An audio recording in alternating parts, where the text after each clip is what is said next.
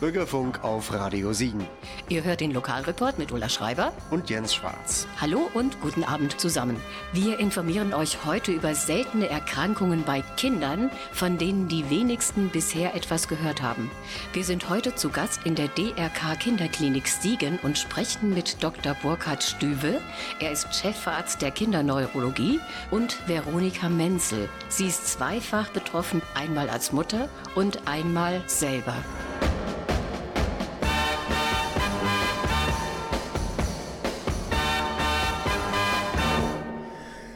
Beginnen möchte ich heute mit was brandneuem, bevor wir gleich was ältere Mucke hören werden. Und zwar hören wir was Neues von zwei Jungs, von denen ewig nichts Neues zu hören war. Aber jetzt gibt es ein neues Album von Tears for Fears.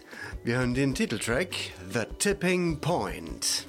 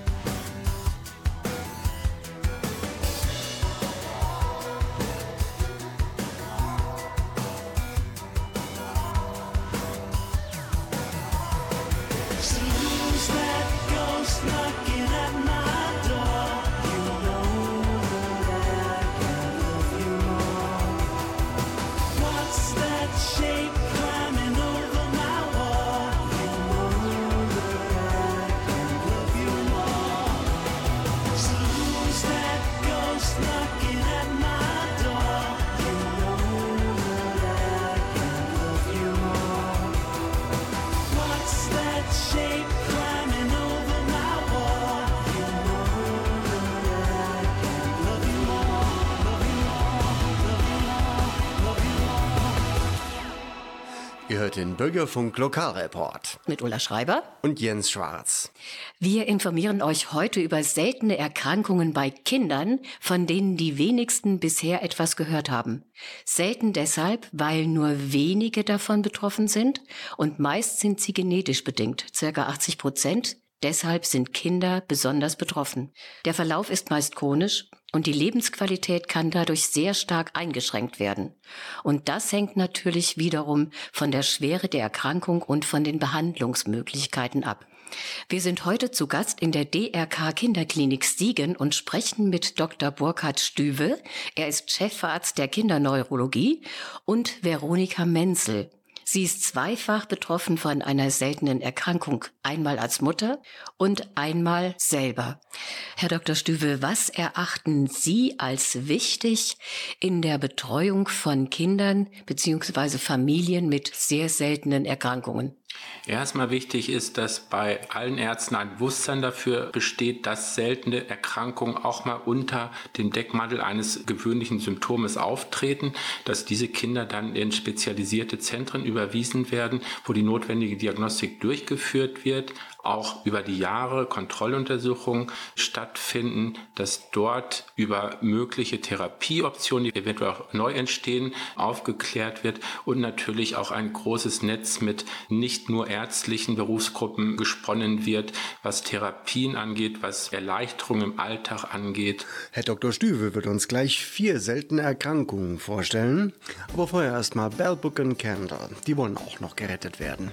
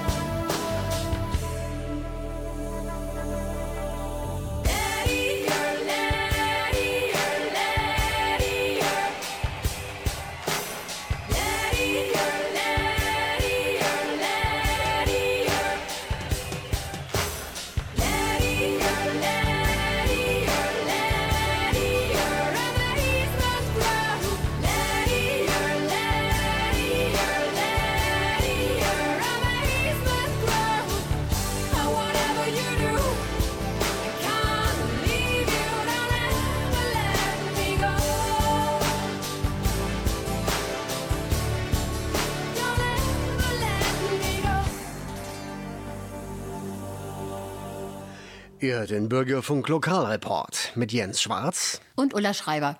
Herr Dr. Stüwes, Sie haben für uns vier seltene Erkrankungen ausgesucht, über die Sie informieren möchten. Fangen wir mit genetisch bedingten Epilepsien an. Dazu gehört das Dravet-Syndrom. Was versteht man darunter? Epilepsien sind bedingt durch eine übermäßige Erregbarkeit bestimmter Nervenzellen im Gehirn und häufig verursacht durch Trauma, durch Fehlbildung, durch andere Gehirnerkrankungen.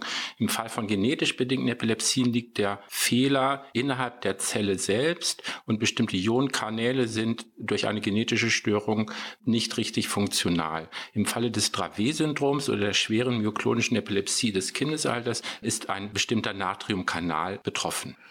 Leiden diese Kinder von Geburt an darunter oder entwickelt sich das Dravet-Syndrom erst später? Der genetische Fehler besteht von Geburt an, auch schon in der Schwangerschaft.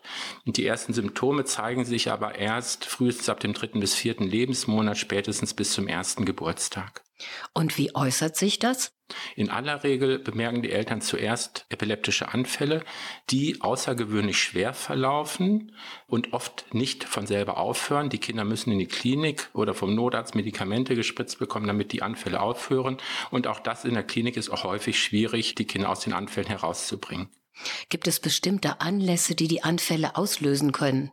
Typisch für diese Epilepsieerkrankung ist das Fieber oder allgemein die Erhöhung der Körpertemperatur zu schweren epileptischen Anfällen führen kann. Das heißt, vor allem im Rahmen von Infekten, aber auch, wenn ich ein Kind einfach in bester Absicht in ein warmes Bad setze oder nach längerer Reise aus einem klimatisierten Auto im Sommer aussteige und der Temperaturunterschied zu groß ist, können die Kinder oft unmittelbar schwere Anfälle erleiden. Vereinzelt auch, wenn die Kinder Stress haben oder immer findet man auch nicht Auslöser, die man definieren kann.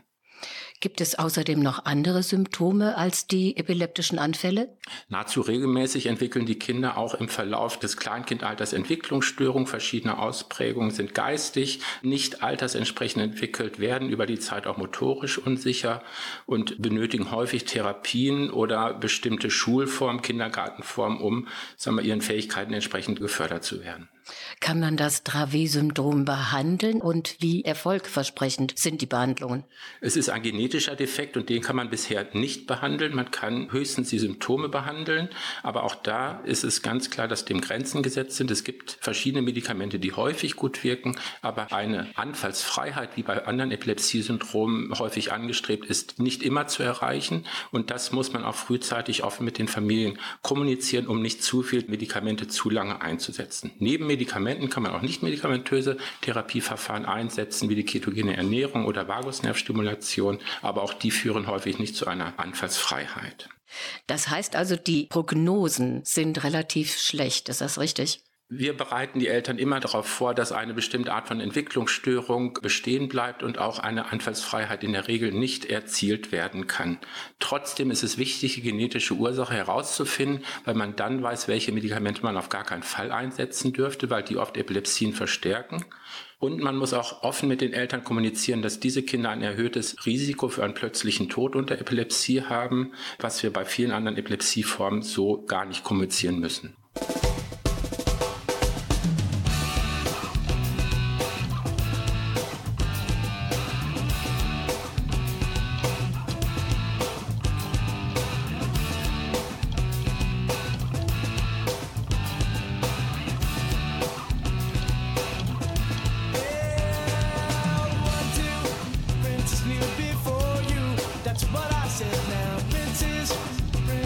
adore you. Just go ahead now.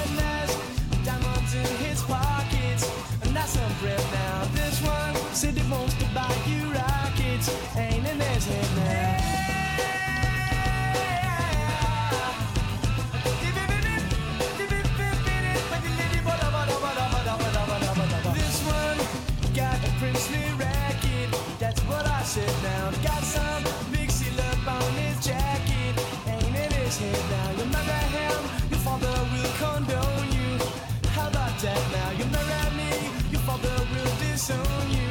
He'll need his head now. Marry him or marry me. I'm the one that left him, baby. Can't you see? I ain't got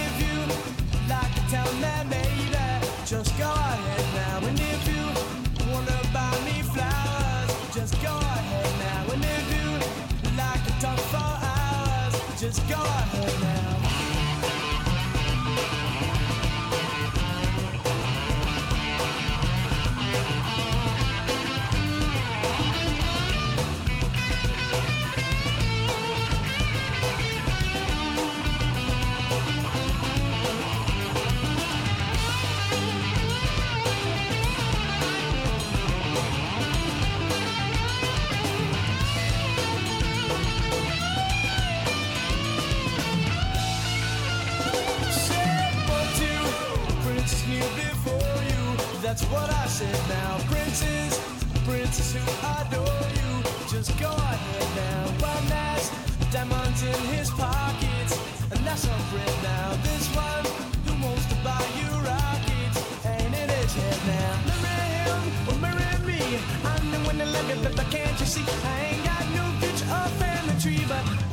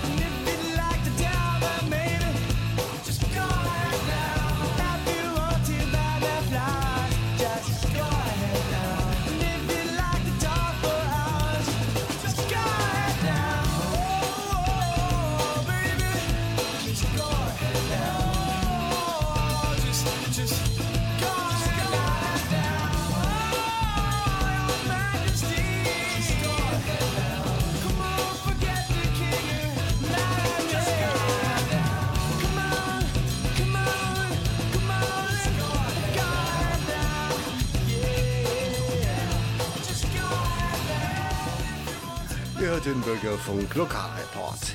Kommen wir von den Spin Doctors zurück zu Dr. Stüfe von der DRK Kinderklinik Siegen.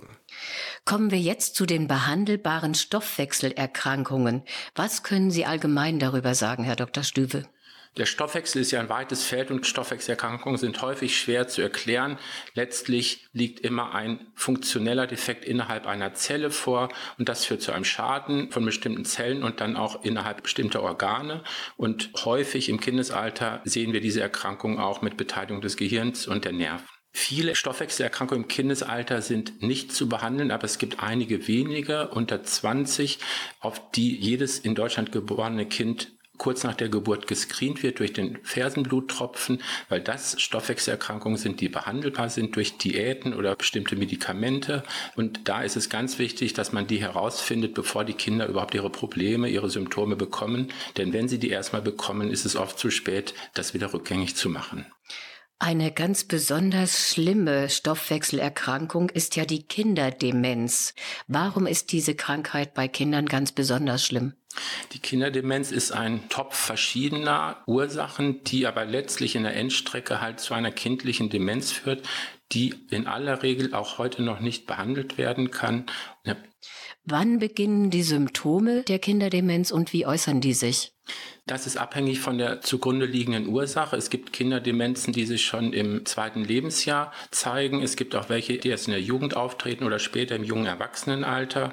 Der Beginn der Symptome ist häufig fließend und schleichend. Es ist nicht so, dass die Kinder aufwachen und schwere Beschwerden haben, aber letztlich entwickeln alle Kinder einen Abbau geistiger Fähigkeiten. Sie kommen in der Schule nicht mehr mit, fallen in der geistigen Entwicklung hinter ihre gleichaltrigen Altersgenossen zurück, werden motorisch unsicherer. Bei der häufigsten Erkrankung dieser Form der neuronalen Ceroid-Lipofuscinose werden die Kinder häufig auch blind über viele Monate und Jahre, bekommen Epilepsien und haben letztlich als Schicksal, dass sie dann pflegebedürftig sind, 24 Stunden am Tag vollständig und diese Erkrankung nicht behandelbar ist und die Kinder daran über kurz oder lang auch versterben.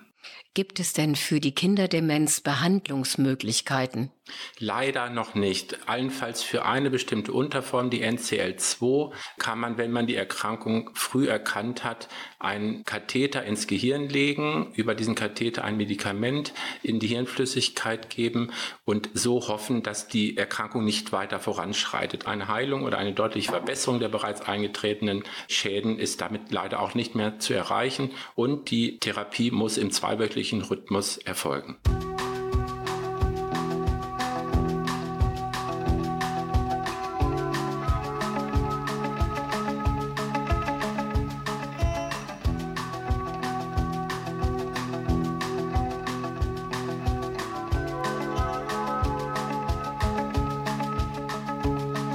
Hey,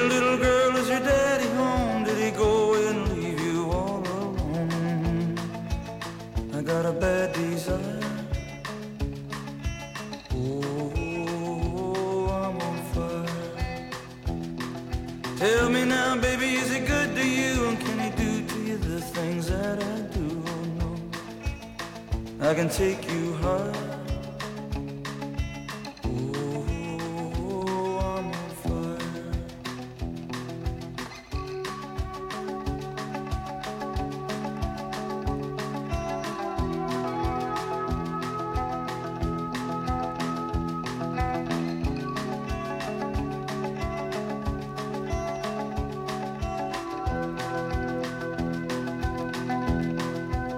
Sometimes it's like someone six inch valley through the middle of my skull. At night I wake up with the sheets soaking wet and a freight train running through the middle of my head.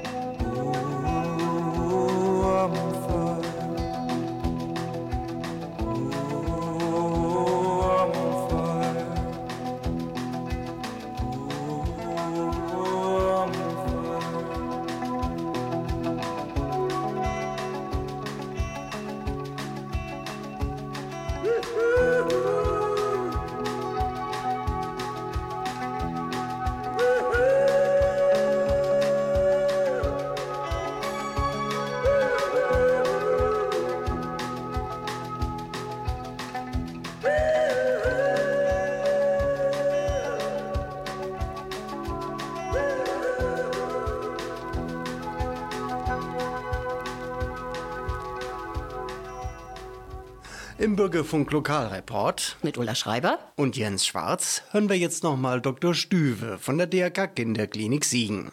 Herr Dr. Stüver, als nächstes sprechen Sie über eine Autoimmunerkrankung des zentralen Nervensystems. Es ist eine schwere, seltene Form der Hirnentzündung, NMDA-Enzephalitis. Was bedeutet das?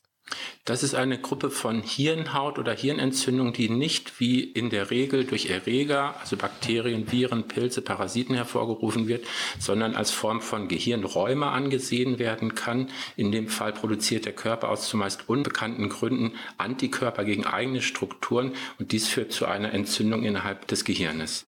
Wie beginnt die Erkrankung? Wie äußert die sich am Anfang? Die Herausforderung bei der Erkrankung ist, dass sie sehr schleichend und langsam beginnt. Die Kinder werden langsam verhaltensauffällig, fallen langsam in der Schule zurück und man denkt immer, naja, vielleicht hängt es auch mit etwas anderem zusammen, aber die Symptome nehmen zu, die Kinder bekommen epileptische Anfälle, verlernen oft das Sprechen, können nicht mehr gehen, werden bettlägerig, landen auch als Pflegefall häufig dann bei uns. Und wenn man die Erkrankung erkennt und sie gut behandelt, dann ist die Prognose in der Regel gut und die letzten zwei Kinder, die wir mit hier behandelt haben, sind dann auch laufend und nahezu unbeeinträchtigt wieder entlassen worden. Und dann erwähnen wir jetzt noch die neuromuskulären Erkrankungen. Was versteht man bitte darunter, Dr. Stübel? Unter den neuromuskulären Erkrankungen versteht man Erkrankungen, die durch einen Schaden innerhalb der Nerven, der Muskeln oder des letzten Abschnitts des Rückenmarkes bedingt sind. Alle diese Erkrankungen führen in der Konsequenz zu einer Schwäche verschiedener Muskelgruppen oder auch aller Muskelgruppen in den letzten Jahren vor allem in der Presse die spinale Muskelatrophie, weil es dort seit 2017 medikamentöse Therapieoptionen gibt, die man vor zehn Jahren sich noch gar nicht geträumt hätte und die dazu führen, dass Kinder, die noch vor zehn Jahren, spätestens mit zwei Jahren verstorben sind, heute laufen und weitestgehend eine unbeeinträchtigte motorische Funktion erreichen können. Die hyperkaliämische periodische Paralyse ist einer der neuromuskulären Erkrankungen. Was ist daran so Besonderes, Herr Dr. Stübel? Daran ganz besonders ist, dass die betroffenen Patienten neben einer häufig auftretenden allgemeinen Schwäche episodenhaft über Stunden oder Tage eine massive Zunahme dieser Schwäche erfahren. Und wie sind die Beschwerden? Wodurch werden die ausgelöst? Man kann das sicherlich nicht immer vorhersagen, aber deutlich gehäuft bekommen die Patienten Schwächeepisoden in Kältephasen, wenn sie bestimmte kaliumreiche Nahrung zu sich nehmen, in Ruhephasen nach sportlicher Aktivität und unspezifisch durch verschiedene Stressfaktoren.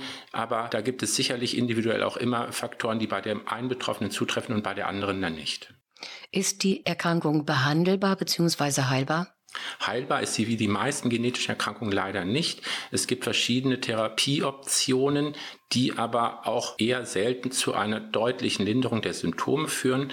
Und wichtig im Alltag für die Patienten ist selbst zu erkennen, welche Faktoren lösen meine Schwächeepisoden aus und das Leben, soweit es geht, darauf sich einzurichten.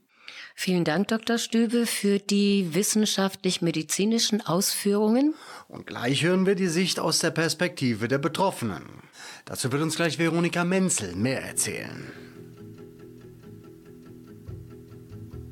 Some people say I'm a no count, others say I'm no good. But I'm just a natural born traveling man, doing what I think I should. Oh yeah, doing what I think I should. And I don't give a damn about a greenback a dollar, spend it fast as I can. For a wailing song and a good guitar, the only things that I understand. Oh boy, the only things that I understand. When I was a little baby, my mama said, Hey son, travel where you will and grow to be a man and sing what must be sung, poor boy. Sing what must be sung. And I don't give a damn about a greenback a dollar. Spend it fast as I can for a wailing song and a good guitar. The only things that I understand, oh boy, the only things that I understand. That I'm a grown man, I've traveled here and there. I've learned that a bottle of brandy and a song, the only ones who ever care, poor boy, the only ones who ever care. And I don't give a damn about a greenback a dollar, spend it fast as I can for a wailing song and a good guitar. The only things that I understand, boy, the only things that I understand. Some people say I'm a no count, others say I'm no good. But I'm just a natural born traveling man, doing what I think I should. Oh yeah, doing what I think I should.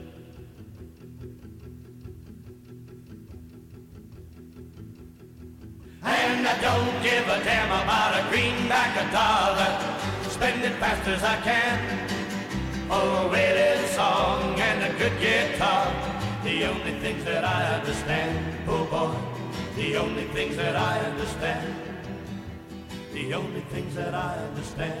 Oh boy, the only things that I understand. Das Kingston Trio im Bürgerfunk Lokalreport. Und hier sind die Hollies. Listen to me, I'll sing a song to change your mind.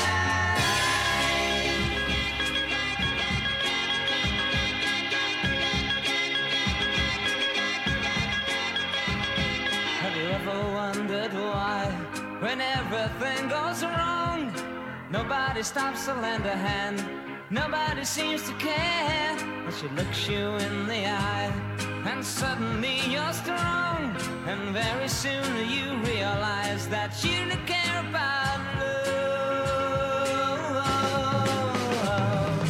Listen to me, I'll sing a song to change your mind. Your ears are deaf, your mouth is dumb, your eyes are blind.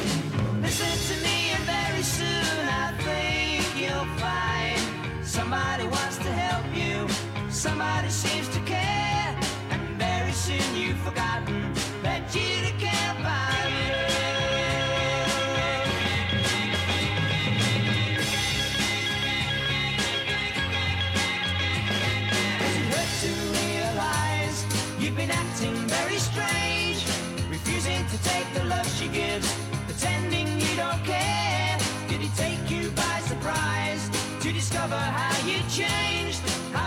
forgot to remember that you didn't care about love.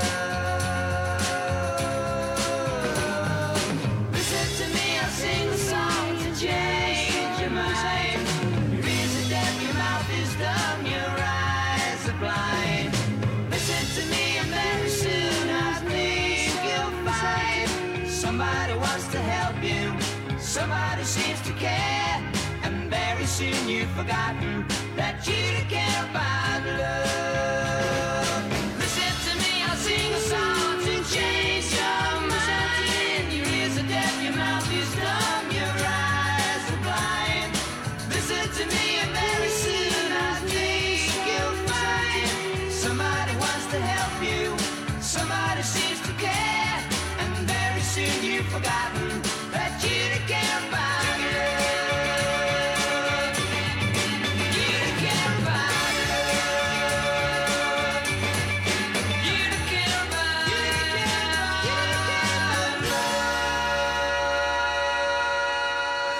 Bürgerfunk Lokalreport Mit Ulla Schreiber. und Jens Schwarz geht es heute um seltene Krankheiten.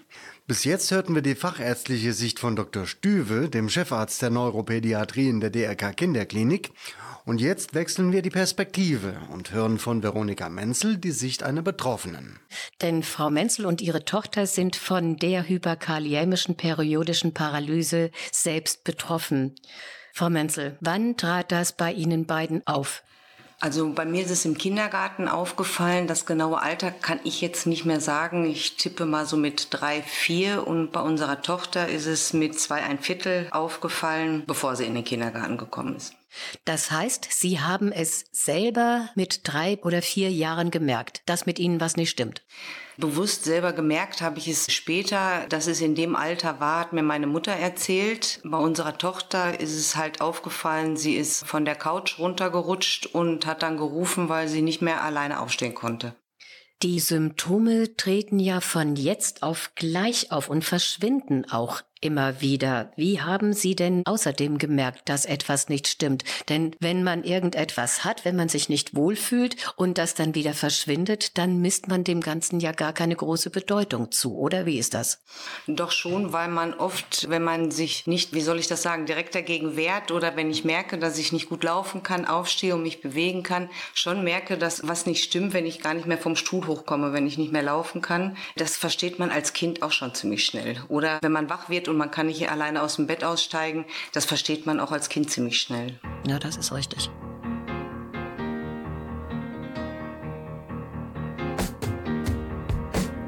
That's when the music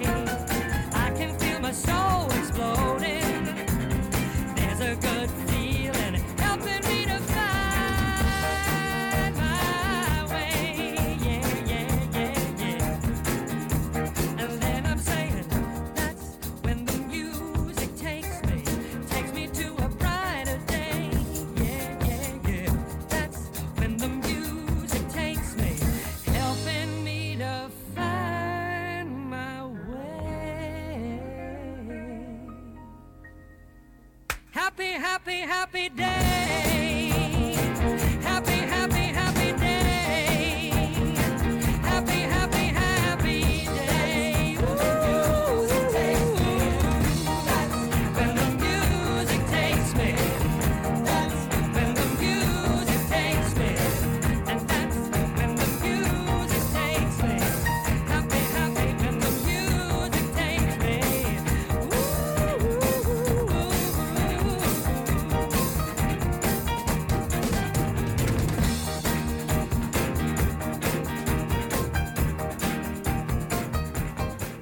Neil Sedaka im Bürgerfunk Lokalreport. Heute geht es um seltene Kinderkrankheiten und wir hören die Sicht der Betroffenen Veronika Menzel. Was haben Sie als Mutter gemacht, als Sie das festgestellt haben? Beziehungsweise andersrum gefragt, was hat Ihre Mutter gemacht, als ihr das aufgefallen ist? Fangen wir mal mit Ihnen als Mutter an. Ich hatte die Diagnose schon 1998, also offiziell dann erhalten. Vorher wussten wir nicht, was haben wir für eine Krankheit. Als das bei unserer Tochter dann aufgefallen ist, sind wir, als sie vier war, in Essen in der Uniklinik gewesen und haben die Krankheit dann auch bestätigen lassen.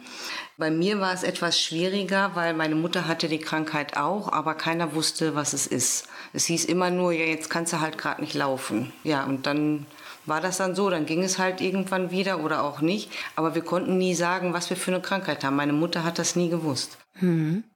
Wie geht denn Ihre Umwelt mit dieser Erkrankung um? Werden Sie ernst genommen? Wurden Sie von Anfang an ernst genommen? Ihre Tochter ernst genommen? Oder hat man das mehr abgetan? Vielleicht so, ach Gott, ja, was haben die jetzt schon wieder? Oder wie läuft das? Das ist unterschiedlich. Also Familie und Freunde, die darüber Bescheid wissen und auch wie tückisch die Krankheit ist, die verstehen das auch. Die verstehen, dass man manche körperliche Aktivitäten nicht mitmachen kann, dass man früher mal nach Hause muss, weil es einem nicht gut geht oder man plötzlich absagt. Die verstehen das. Als Kind war es schwieriger, wie ich noch nicht wusste, was habe ich für eine Krankheit, sagen konnte, ich habe das und das wurde ich zum Beispiel in der Schulzeit, wurde man gar nicht ernst genommen. Das wurde dann halt von meinem Lehrer dann so abgetan, als wenn ich zu bestimmten Sachen keine Lust hätte. Und das ist jetzt heute aber Gott sei Dank anders. Also für die Jule ist es halt auch als jüngeres Mädchen schwieriger gewesen, aber sie kommt jetzt ganz gut damit zurecht. Und die Schulzeit ist heute auch eine andere. Und Dr. Stüwe unterstützt uns auch, wenn wir irgendwas brauchen, ein Attest für einen Sportunterricht und so weiter. Die Akzeptanz der Krankheit ist halt auch schwierig, wenn man die Krankheit nicht kennt. Es fängt beim Namen an und geht über die Symptome weiter. Wenn ich jetzt sage, ich habe Rheuma oder Diabetes, ist das alles irgendwie viel einfacher und alle verstehen das. Wenn ich jetzt morgens topfit bin und kann aber nachmittags nur liegen oder ich komme nicht allein die Treppe rauf, das verunsichert, glaube ich, viele Leute. Da können die nicht mit umgehen und wissen dann gar nicht, wie sie darauf reagieren sollen. Als Mutter ist es schwierig, mit den Reaktionen auch von manchen Eltern umzugehen. Wenn mein Kind jetzt morgens nicht laufen kann und kann nicht aufstehen und nachmittags geht es ihm wieder gut, bin ich erstmal glücklich darüber. Und manche verstehen das nicht und sagen dann, ja, wieso ist das Kind jetzt draußen spielen? Oder wieso kann die mit zum Einkaufen fahren? Das war ja heute Morgen nicht in der Schule. Also das würde es bei uns jetzt nicht gehen. Ich kann meine Tochter aber nicht einsperren, wenn sie morgens nicht kann. Sie kann ja nichts dafür. Wir wohnen auf dem Dorf und 50 Minuten fahren die Kinder mit dem Bus zur Schule und wieder zurück. 50 hin, 50 zurück. Das würde morgens schon bei ihr meistens Lähmungen auslösen und das macht ihr auch unheimlich Stress im Kopf und ich fahre sie halt hin zur Schule und hole sie auch wieder ab. Das verstehen manche auch nicht. Also ich habe da kein Problem mit, ich mache es gerne, aber das zum Verständnis von anderen Eltern.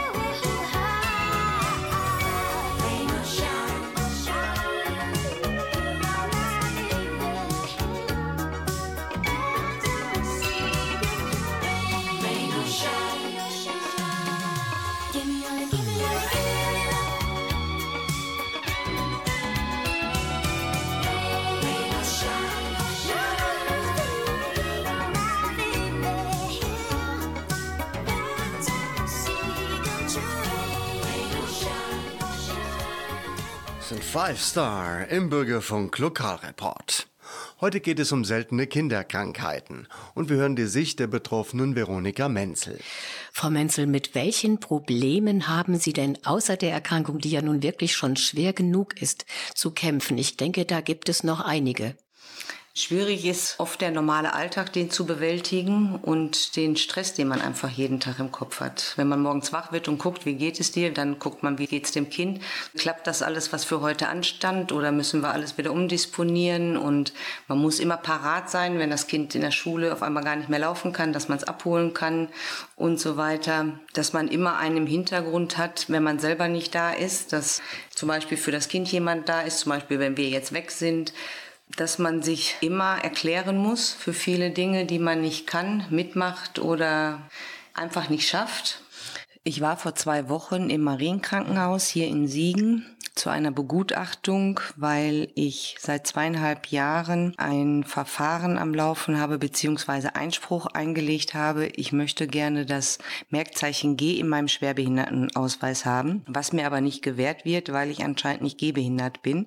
Ich wurde begutachtet und musste mich natürlich auch wieder rechtfertigen und erklären, dass ich halt manchmal sehr gut laufen kann, aber manchmal halt überhaupt nicht, dass ich bewegungsunfähig bin und gar nichts machen kann. Und das sind auch Probleme, die einen im Alltag einfach belasten. Wir wünschen Ihnen und Ihrer Tochter und natürlich auch Ihnen, Herr Menzel, alles Gute. Und wir hoffen, dass wir heute durch unsere Sendung zur Aufklärung beitragen konnten über seltene Erkrankungen bei Kindern und ganz besonders über die hyperkaliämische periodische Paralyse, von der Sie und Ihre Tochter betroffen sind. Frau Menzel, herzlichen Dank. Danke an euch alle zu Hause fürs Zuhören. Und wir sagen Tschüss, bis zum nächsten Mal. Gleiche Welle, gleiche Stelle. Wir sind Jens Schwarz und Ulla Schreiber. Nodda.